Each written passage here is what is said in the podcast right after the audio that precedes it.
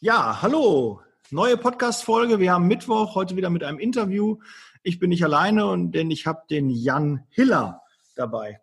Jan, wir haben uns über Facebook kennengelernt. Du hast mir zum Geburtstag gratuliert. Wir waren schon lange per Facebook befreundet, haben aber nie den Austausch gefunden.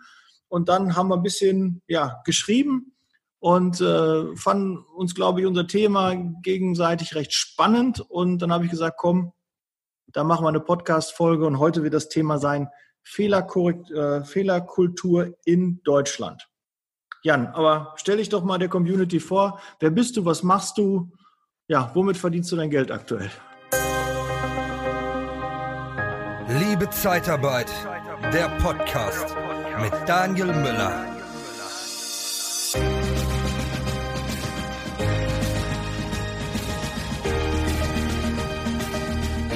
Klar. Erstmal vielen herzlichen Dank für die Einladung zum heutigen Podcast. Hätte ich auch nie gedacht, dass aus so einer Facebook-Freundschaft mal ja, eine Podcast-Folge entsteht. Zumal dann noch mal eine erste dazu. Und äh, ja, hast mich direkt mal ins kalte Wasser geschmissen und habe mega Bock darauf, das Ganze mal zu machen und äh, hoffe auch deiner Community natürlich den einen oder anderen Golden Nugget mitzugeben, so aus meiner Vergangenheit. Mhm. Ja, mal ganz kurz dazu, wer bin ich? Bin Jan, Jan Hiller, 29 Jahre jung, komme aus dem schönen Würzburg und äh, ja, zu meinem Background.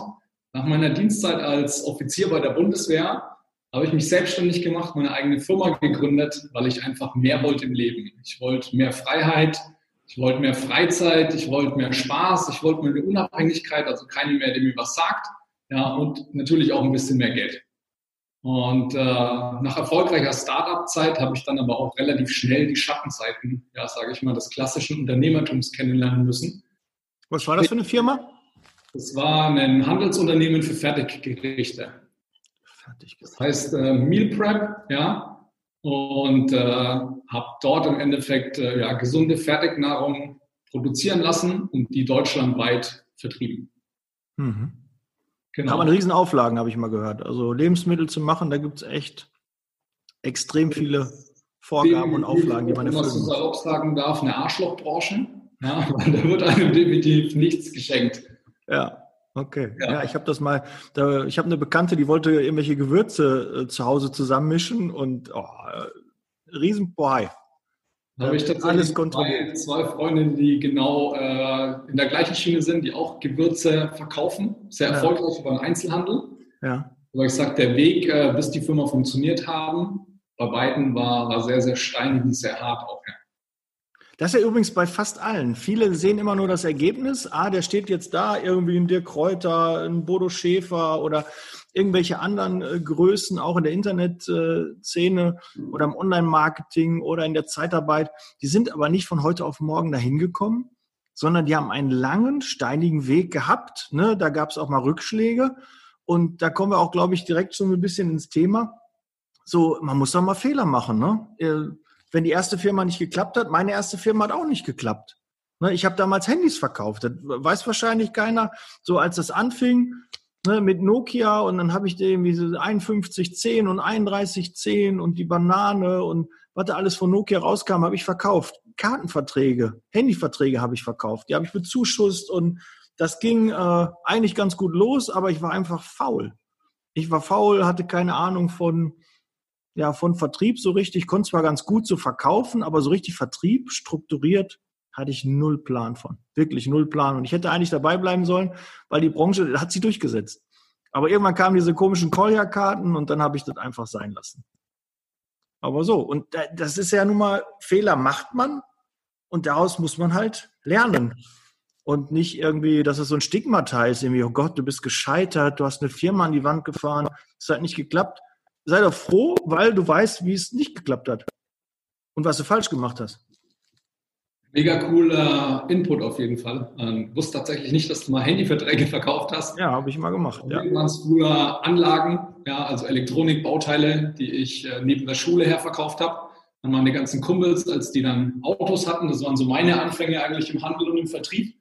Ja. Verkaufen konnte ich immer ganz gut. Am besten natürlich mich selbst. Aber was du, was du angesprochen hast, dieser strukturierte Vertrieb, davon habe ich absolut keine Ahnung gehabt. Und äh, ich muss sagen, ich bin auch mehr oder weniger blauäugig und ein bisschen blind ins Unternehmertum reingestartet. Ähm, bin relativ schnell gewachsen, Gott sei Dank, da ich ein paar Mentoren hatte, äh, die mich da begleitet haben, aber auch nicht schnell genug. Das heißt so, äh, ich habe dann ein Stück weit auch den Fokus verloren und äh, letzten Endes scheidet eine Firma eigentlich nur an ein paar Gründen meiner Meinung nach. Das erste ist, wenn du ein negatives Mindset zu Geld hast, zum Geld verdienen. Das mhm. hat äh, bei mir sehr, sehr mit reingespielt am Anfang auch. Und letzten Endes ist es wichtig, dass du ein funktionierendes Vertriebssystem hast und ein funktionierendes Marketing-System. Und äh, das waren meine zwei Punkte, ja, woran ich gescheitert bin, weil ich mich da einfach nicht genügend drum gekümmert habe. Mhm.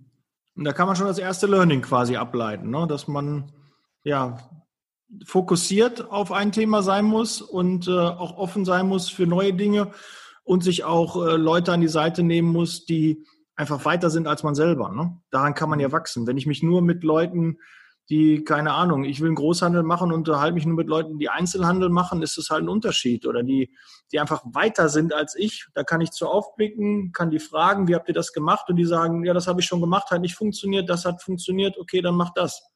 Ja, ich muss ja nicht die Fehler nochmal machen. Ne? Klar, äh, geht ja heute darum, die Fehlerkultur in Deutschland, die ist ja halt eigentlich schlecht, weil alle denken, Fehler machen, vermeiden. Also möglichst Fehler vermeiden und wenn man Fehler macht, schön vertuschen, dass es keiner mitbekommt.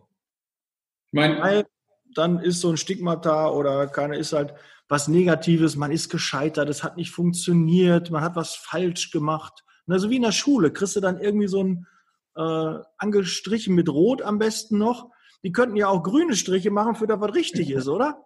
Ist da Psychologie. Dass, dass du es ansprichst tatsächlich. Das ist auch immer so das beste Beispiel, wenn, wenn ich jemanden versuche, äh, diese, diese Denkweise näher zu bringen, dass Fehler eigentlich was Positives sind. Weil ich glaube, ohne Fehler wird es die meisten Erfindungen, die meisten Errungenschaften auch gar nicht geben. Und wenn ich dann immer frage, so, wie lernen denn Kinder eigentlich? So, Kinder lernen dadurch, dass sie alles in den Mund nehmen, ablecken, ja, hinfallen, auf die Knie fallen, sich die, die Haut abschürfen, heulend zu Mama rennen, ja, und einfach das nächste Mal Dinge anders machen. Ja. Und äh, ich glaube, so bis wir Kinder in den Kindergarten stecken, da teilweise auch noch, da ist so wirklich so dieses Lernen durch Entdecken, durch Ausprobieren, durch Falschmachen. Da ist das auch willkommen, möglichst viel falsch zu machen. Und da entwickeln sich eigentlich in diesen fünf, sechs Jahren die Kinder so in einer enormen Geschwindigkeit. Schau mal, die lernen Fahrrad fahren, die lernen Laufen, die lernen Verkehrsregeln. Teilweise können sie zwei, drei Sprachen schon in jungen Jahren. Und dann packt man die Kinder in eine Schule. Hm. Und in der Schule geht es dann nur darum, zu sagen so, hey, du bist gut, du wirst akzeptiert, du wirst auch teilweise vielleicht vom, vom Elternhaus mehr geliebt, wenn du weniger Fehler machst. Sprich, wenn da halt keine drei oder eine fünf steht, hm. sondern halt eine Eins im Zeugnis. Und äh, für den Lernprozess ist das völlig zerstörerisch, dann machst du damit komplett kaputt. Aber du passt halt besser ins System und bist kontrollierbarer. Und äh, für uns Erwachsene ist es manchmal schwer, aus diesem, aus diesem 0815 Boxdenken rauszukommen, aus diesem Hamsterrad. Und das unterscheidet, glaube ich, Unternehmer von, von Angestellten. Ist einfach nur der Kopf, die Denkweise. Und wenn du als Unternehmer so ein kleiner Abenteuer, so ein kleiner Entdecker bist, dann ist es für dich vollkommen okay, Fehler zu machen. Und äh, du machst die einfach mehr und in einer höheren Geschwindigkeit als alle anderen. Und das ist, glaube ich, auch so der Schlüssel, um heutzutage erfolgreich zu sein. Einfach schneller und gezielt Fehler zu machen, besser zu werden und auch die Angst davor zu verlieren, ein Stück weit. Ich finde ja auch den, den, Begriff Fehler schon, also Fehler, was falsch machen, das sind ja nur Lernprozesse. Ne? Wenn meine Tochter einen Herd anfasst und merkt oder am Kamin, das ist heiß, da fasst sie da nie wieder dran. Das ist auch so ein Lernprozess. Und äh, ich würde da nicht sagen, da hat sie einen Fehler gemacht, dass sie da dran gefasst hat, sondern ne, es ist ein Lernprozess und das muss man auch akzeptieren. Und ich kam schon selbst damals in der Schule nicht klar, weil ich mich nicht in ein System pressen lassen wollte. Das ist nichts für mich. Wenn alle das so machen, dann bin ich jemand, der versucht, das irgendwie anders zu machen. Zwar auch ans Ziel kommt, aber anders zu machen, weil mich das einfach langweilt. Es fordert mich nicht heraus. Ich habe da keine Lust. Ich versuche einfach Dinge anders zu machen. Und äh, klar macht man dadurch auch mal Fehler. Man kann auch einfach mit der, mit der Masse schwimmen. Ne? Dann macht man wahrscheinlich weniger Fehler. Aber so ein Fehler finde ich gar nicht schlecht, weil man einfach weiß, man ärgert sich drüber und man lernt dann daraus und weiß, okay, das würde ich jetzt nicht nochmal machen. Jeder, der mal eine Facebook-Anzeige geschaltet hat und hat da 200, 300 Euro verbrannt und null Reaktionen darauf gehabt, der lernt auch daran, dass es nicht so einfach ist, dass man ein bisschen aufpassen muss. Und das ist auch ein Lernprozess. Ja, wird bei allen Dingen. Ne? Packst du äh, dein Lieblingspulli zu heiß in die Waschmaschine, ne? kann den danach deine Tochter tragen, aber du nicht mehr. Ähm, das ist auch ein Lernprozess, dass man da aufpasst, dass man mal reinguckt, wie die Etiketten da sind. Ne? Aber ich kann auch alles auf 30 Grad waschen, dann passiert gar nichts. Oder nur Handwäsche. Ja, ist aber scheiße. Da ja. werden die Sachen nicht sauber. Das bringt doch nichts. Wir wollen ja gucken, dass wir immer weiterkommen, weiterkommen, weiterkommen. Und dann müssen wir ein paar Sachen auch austesten. Und ich finde diesen Spruch, ne, das galt immer als unmöglich, bis einer kam, der nichts davon wusste und der hat einfach gemacht. Das finde ich schon geil. Und da ist schon viel Wahres dran. Ja, hm? vollkommen. Das, äh, das Thema ist ja, ich war ja auch immer so ein kleiner Rebell und so ein kleiner Quertreiber. Ja, ist auch allen in meinem Bekanntenkreis bewusst, so jeder, der mich von früher noch kennt. Ähm, ich sage immer, man hat uns äh, keine Aufkleber aufs Auto machen müssen bei meinen Eltern. Man kannte mich in der Nachbarschaft und in der Schule. Mhm. Ja, ähm, so, so war ich damals unterwegs, aber auch immer abenteuerlich und, und äh, lustig. Und ich möchte nicht sagen, dass diese komplette Fehlerkultur an mir vorbeigegangen ist. So, am Anfang, ich hatte, hatte riesen Struggle damit, äh, mir einzugestehen, so, okay, gut, dann hat halt diese Firma nicht funktioniert, dann hat halt das Projekt nicht geklappt, ja, weil ich immer in diesem, in diesem Modus war, eine Zeit lang, bestimmt zwei, drei Monate, so, hey, ich bin gescheitert, ja, mhm. und äh, da habe ich ein sehr interessantes Buch gelesen, ich weiß gar nicht, ob es von Jürgen Höller war oder ob es nur ein Zitat von ihm war, da ging es darum, der Unterschied zwischen Verlierer und Gewinner. Und äh, die Definition war so, ein Verlierer scheitert und bleibt liegen und ein Gewinner scheitert so lange, bis er erfolgreich ist. Mhm. Auch von Dirk Kräuter, jetzt weiß ich es wieder. Ah, vom Dirk war das, okay. Und äh, das, das war ein Satz, der hat sich sehr eingebrannt, wo ich auch gesagt habe, so, hey, warum bist du früher so weit gekommen? Und es war einfach nur, weil ich viele Fehler gemacht habe, wahrscheinlich mehr als jeder andere und aber immer daraus gelernt habe. Und das Schöne ist ja so, früher war es die heiße Herdplatte, der, der Schmerz. Heute ist es Geld. Und ich glaube, je früher, das heißt, je jünger wir sind, desto mehr Fehler sollten wir machen. Ich sage nicht, dass wir es im Alter vermeiden sollen. Aber ich glaube einfach, wenn du die Fehler in jungen Jahren machst oder die Fehler in, der, in deinen Anfängen von deiner Gründung oder vom Unternehmertum, dann sind sie günstiger, als wenn du es nach drei Jahren machst, weil du die ganze Zeit probierst, den Fehler zu vermeiden. Man sollte ja auch gucken, dass man einen Fehler nicht zweimal macht. Ne? Das ist ja auch so. Ähm, aber ich erwische mich auch dabei. Es gibt auch mal Dinge, die ich auch doppelt falsch mache. Ne? Aber die sollte man vermeiden, ne? weil man eigentlich schon aus dem ersten Mal lernen sollte. Aber dann war es halt nicht so intensiv. Ne? Dann hat man das nicht so wahrgenommen, dass es ein, ein Fehler war und dann probiert man es doch irgendwie nochmal.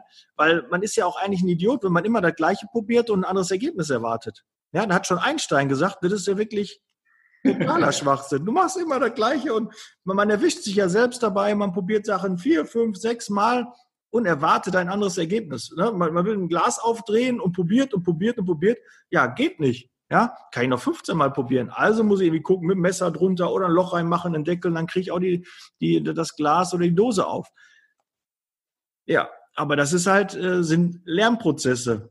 Aber die, diese, diese Fehlerkultur, die wir in Deutschland haben, die hemmt ganz, ganz viele und lässt viele wirklich, ähm, bremst sie in ihrer Aktivität, dass sie Angst haben, dass sie sich nicht trauen, neue Dinge zu probieren. Es klingt aber, glaube ich, auch daran, dass wir in Deutschland relativ verkopft sind, möchte ich mal sagen. Bedeutet unterm Strich, wir, wir fahren diese Fehlervermeidungsstrategie, ja, einfach diese Schmerzvermeidungsstrategie und wirklich viel vom Leben kann man da, wenn man diese Strategie fährt, auch nicht abverlangen. Und das mhm. Thema ist aber, glaube ich, einfach so, nicht alles zu durchdenken, also dieses Overthinking, was man ja sagt, nicht zehnmal drüber nachdenken, sondern einfach machen. Auch wenn man einen Fehler macht, man riskiert das Ganze, weil äh, es geht darum, die Chancen zu erkennen und nicht aus Angst vor Fehlern äh, in, in, die Schockstarre zu kommen. Und äh, da ist es einfach, glaube ich, wichtig, dass man reflektiert ist und von Zeit zu Zeit einfach so ein bisschen von außen sein, sein Handeln auch beobachtet Einfach um, um zu sagen, hey, wo stehe ich gerade, um dann nachzujustieren. Dass wir unseren Verstand, unsere Gedanken als, als Werkzeug benutzen, als Mittel zum Zweck, aber dass wir nicht ferngesteuert sind von unseren Gedanken. Hm. Was ich auch weiß, äh, dass Unternehmer eigentlich auch äh, meist und unterscheidet von, von Nicht-Unternehmern, dass sie einfach schnelle Entscheidungen fällen. Ne? Die ähm, überlegen nicht äh, lange darüber nach, sondern sind es gewohnt, regelmäßig Entscheidungen zu fällen und treffen diese auch eher. Weil ich kenne ganz, ganz viele, die gerade so im Anfang sind und die sich echt schwer tun mit einer Entscheidung. Klar, weil sie natürlich auch ein Fehler sein könnte. Ne? Sie ist manchmal bahnbrechend. Kündige ich meinen jetzigen Arbeitsvertrag und mache mich zum Beispiel selbstständig. Ja, ja, ist eine Entscheidung, die ich treffen müsste. Eigentlich nur eine ganz, ganz kleine, aber wie du gerade schon sagst, man denkt vom Kopf her, schaffe ich das? Bin ich dafür gut genug? Ne? Mache ich einen Podcast? Ne? Bin ich dafür, interessiert das die Leute? Und, und, und. Man denkt immer zu weit nach, was, ob man dafür eigentlich geeignet ist. Wegt ab, was ist das für ein Risiko? Was könnte mir das bringen? Und man sieht gar nicht die Chance, die da ist, sondern man sieht immer nur das Risiko. Ne? Wenn man aus diesem Risiko nicht rauskommt und die Chance sieht, was es für Möglichkeiten gibt, was kann denn im schlimmsten Fall passieren? Man müsste sagen, es hat nicht funktioniert ich fange wieder bei der Firma an zum Beispiel. Wenn man da einen guten Job gemacht hat und wirklich gut performt und äh, damit äh, ja auch mit erhobenen Hauptes rausgeht und keine verbrannte Erde hinterlässt, dann kann man doch nach einem halben Jahr, Jahr wieder anklopfen und sagen mal zu, ich habe jetzt eine Erfahrung gemacht, die hat mich auch weitergebracht, aber Unternehmertum ist nichts für mich, Selbstständigkeit ist jetzt nichts für mich, ich würde gerne wieder bei euch anfangen. Und wenn man da vorher einen guten Job gemacht hat, warum sollte der jetzige Arbeitgeber oder der alte Arbeitgeber sagen, nee, Nein, bei mir nicht mehr, die Tür ist zu.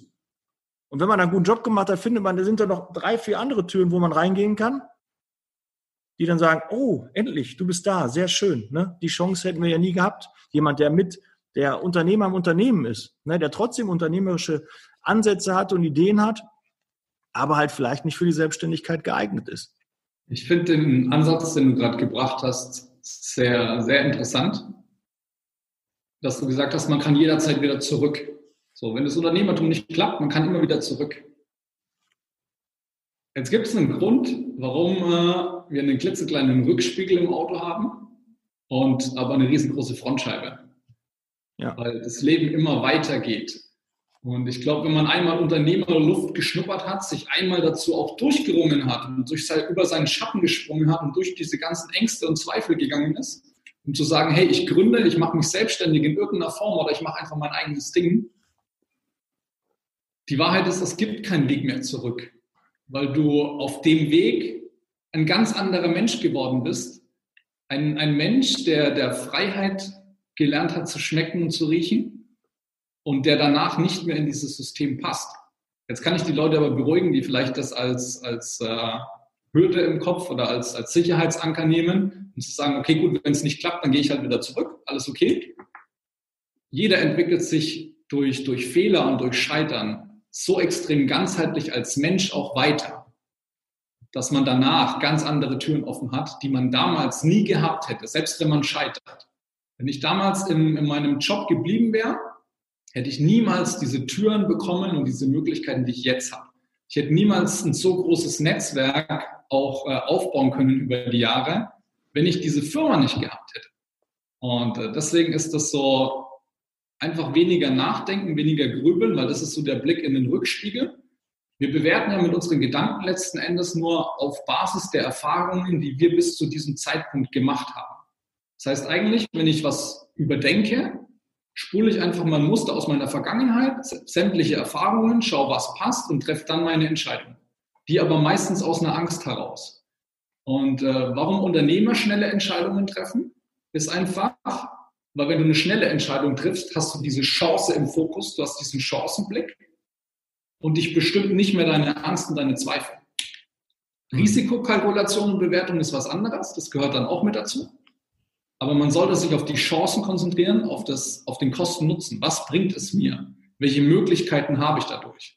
und nicht, was möchte ich vermeiden. Weil wenn ich, wenn ich nie aus dem Quark komme, nie ins kalte Wasser springe, dann ist es auch schwierig, irgendwo in irgendeiner Form mich selbst zu finden, zu entdecken und auch erfolgreich zu werden. Weil ich sage immer, das kalte Wasser ist einfach ein Meer voller Möglichkeiten.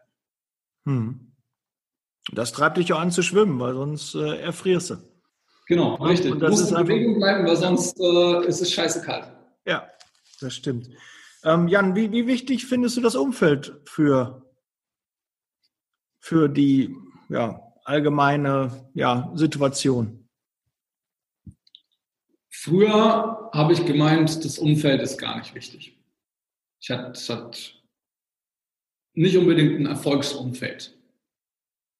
Und äh, dann ist mir immer wieder bewusst geworden, also ich habe das am eigenen Leib erfahren. Ich wusste schon länger, das ist ja dieses Trügerische, man weiß, das Umfeld ist alles, aber man, man erfährt es erst, wenn man einmal wirklich radikale Schritte geht und sein Umfeld auch mal ein bisschen aussiebt und aussortiert. Hm. Und unterm Strich ist es tatsächlich so, kann ich aus meiner eigenen Erfahrung sagen, es gibt Leute, die geben die Energie. Es gibt Leute, die, die sind auf dem Level genauso wie du oder über dir. Und es gibt Leute, die bremsen dich und die saugen die Energie aus. Energievampire.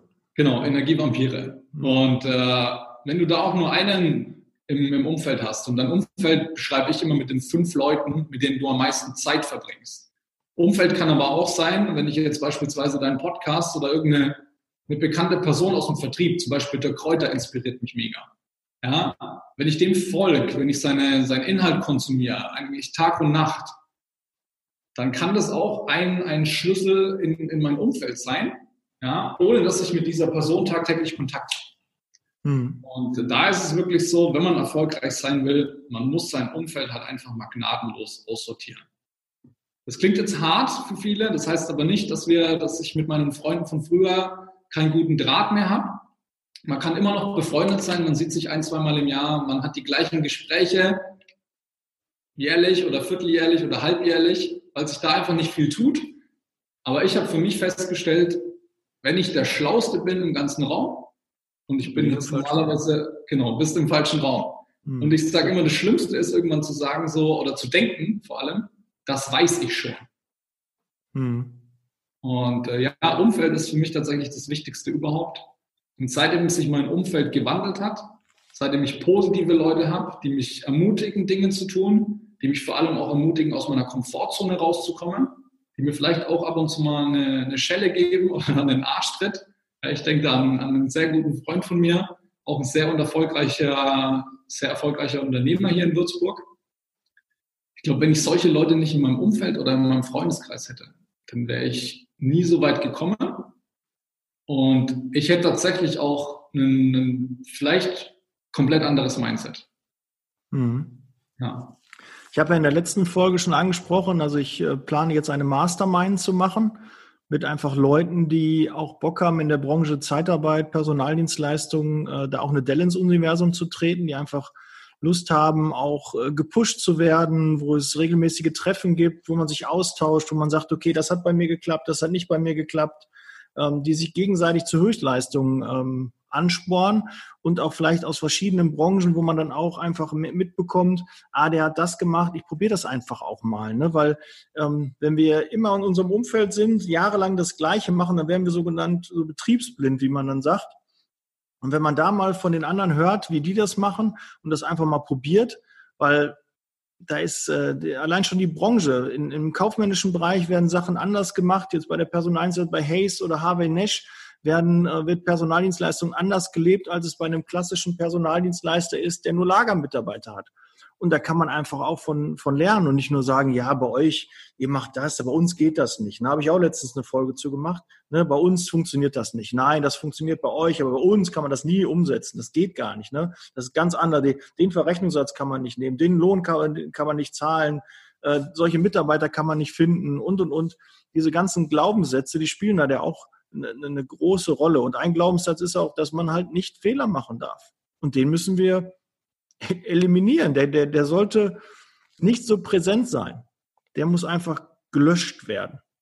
Ja, das ist An der einfach. Stelle habe ich vielleicht mal eine Frage an dich, wenn es um das Ja. Thema Umfeld nochmal geht. Was würdest du deinem 18-jährigen Ich empfehlen, dein Umfeld aus Gleichgesinnten, vielleicht auch aus der gleichen Branche zu wählen, also geschäftlich gesehen, oder aus komplett anderen Branchen? Ja, Aber da schon eher, ganz klar andere Branchen, weil man da mehr Einflüsse hat. Ne? Aber wenn ich an, an mein 18-jähriges Ich denke, bei mir war nur Party. Ne, wir, wir, ich war, war montags, Dienstag, ich glaube mittwochs war die Disco nicht auf gewesen, aber alle anderen Tage war, war ich im Charm Center, im Playa, was alles da so bei uns gab, war ich immer auf der Rolle. Ne, da, da gab's, okay. wir haben uns dann getroffen und äh, dann haben wir abends Party gemacht und äh, nichts Exzessives, also ging es mehr um wirklich Spaß haben, um äh, tanzen und und irgendwann hat dann aufgehört. Ich hätte gar keinen Kontakt zu Leuten gehabt, die irgendwie äh, was anderes gemacht haben. Ne? Da habe ich keine Unternehmer gekannt oder so. Ich war ja selber dann auf einmal der, der sich selbstständig gemacht hat in seiner Ausbildung und dann gesagt okay, ja, irgendwie mit dem Kumpel, wir müssen mal schauen, da ist wohl ein Markt. Ne? Da Handys so, das könnte laufen, das könnte was sein, was Zukunft hat. Aber überleg mal, wie viele Jahre das jetzt her ist. Das war, ich glaube, 97 habe ich mich da selbstständig gemacht oder 95. Wenn ich da bei, bei den Handys geblieben wäre, was da passiert wäre, ja, aber gut, das ist halt so, ist eine Erfahrung und äh, die muss ich jetzt halt mitnehmen und äh, der, der war eigentlich eigentlich kein Tränen, keine Träne nach. Aber jetzt, wo wir gerade so drüber sprechen, so mit Scheitern und erste Firma, ja, das war meine erste Erfahrung und ähm, ja, vom Umfeld nochmal zu sagen, ja, würde ich eher dann aus verschiedenen Branchen Leute nehmen. Ja. Weil wenn du fünf Harzer um dich hast, ne, fünf, äh, die ja, übergewichtig sind, dann wirst du halt auch automatisch eher übergewichtig oder wirst du eher nicht das Idealmaß haben, als dass du so ein dünner Hering bist. Das ist ja nun mal äh, zwangsläufig, weil du die einfach, du bist mit denen viel zusammen, äh, schaust dir was ab und da wird halt keiner sagen, du musst mal abnehmen oder so. Wenn du mit, mit fünf, äh, etwas dicker sind, die, die sagen dir, du bist ja, du bist ja ein bisschen dünn, ne? komm, iss mal was, ne? fahr mal mit hier zum McDonalds oder so. Ne? Da kommt nicht, komm, lass uns mal ins Fitnessstudio oh, gehen oder so. Das ist halt das mit dem Umfeld. Das unterschätzt viele. Bitte? Ja, ich sage, das Traurige ist, jeder weiß es und es wird aber immer unterschätzt. Jeder weiß, dass, dass es so nicht funktionieren kann. Und wir sind dann trotzdem so in unserer Komfortzone drin und haben Angst, die zu verlassen, dass, dass wir es eigentlich bewusst und fahrlässig machen. Ja, ich finde dieses Beispiel mit dem Übergewicht immer so, so prägnant. Ja, wie, wie soll es denn auch anders gehen? Ja, ich glaube, wenn du mit, mit vier oder mit fünf Sportlern an einem Tisch sitzt die ganze Zeit, du traust dich halt einfach nicht, so die Haxe zu essen, wenn andere irgendwie gesund und clean ja. essen. Die erzählen dir alle, ich gehe jetzt gleich noch laufen und gleich noch ins Fitnessstudio und da muss ich gleich noch mal einen Smoothie trinken oder ja, dann oh. äh, kommst du nicht auf die Idee, dass du da irgendwie mal nicht Sport machst oder so, sondern wenn ich mit meinen Jungs unterwegs bin, die jetzt auch alle am Laufen sind, dann muss ich halt auch mitlaufen. Ne? Und eher, wenn du da nicht hinten anstehst, dann denkst du dir auch, hm, du musst mal ein bisschen was machen. Ne? Der läuft genau. da einen halben Marathon mal eben so aus dem Stehgreif und du selbst nach sechs, sieben Kilometern äh, pfeifst schon aus dem letzten Loch. Äh, das spornt dann auch an. Ne? Und das ist halt mit dem Umfeld. Aber das wird ja keinem bewusst, der sich nicht mal darüber Gedanken macht. Wenn sich keiner Gedanken macht um sein Umfeld. Wir, wir leben ja den, alle zehn Jahre wechselt sich der Freundeskreis. Aber hat das irgendjemand schon mal bewusst gemacht?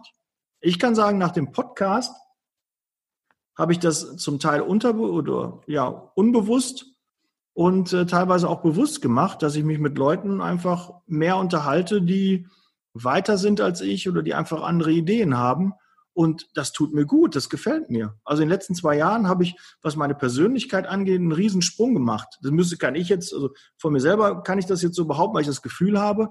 Aber natürlich andere von Außenstehende, die in deinem engsten Umfeld sind, die sagen dann eher, oh, der Daniel hat sich verändert. Ne? Äh, der ist jetzt nicht mehr so, der hat jetzt weniger Zeit, der, der, der macht da seinen Podcast, der macht äh, Online-Marketing, der macht Social Media und der postet immer seinen Status und so, ne? Ja, das können die halt nicht und da darf man auch nicht böse sein, wenn die das, weil die wachsen, die, die wollen Normalität, die wollen, dass alles gleich bleibt. Veränderung ist immer irgendwie Gefahr. Da ist ein wichtiger Punkt, was du ansprichst mit Veränderung und mit Gefahr.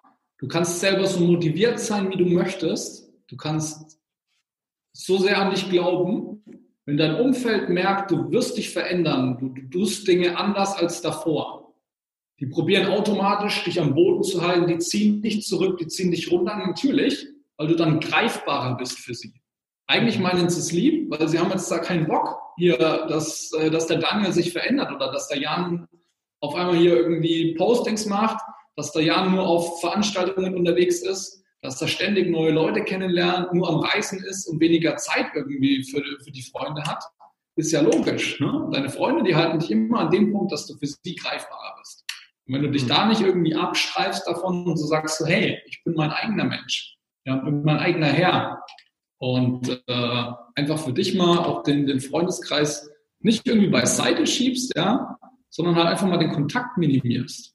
Ja, und ich sag mal, spätestens wenn du drei, vier Leute hast, mit denen du dich einfach besser verstehst, weil du, weil du immer gleiche Themen hast, dann, dann geht es auch weiter bei dir und äh, dann entwickelt sich das Ganze. Das ist wie wenn du, wenn du zehn Jahre probierst, der gleichen Frau hinterher zu rennen und es immer mal wieder zu probieren.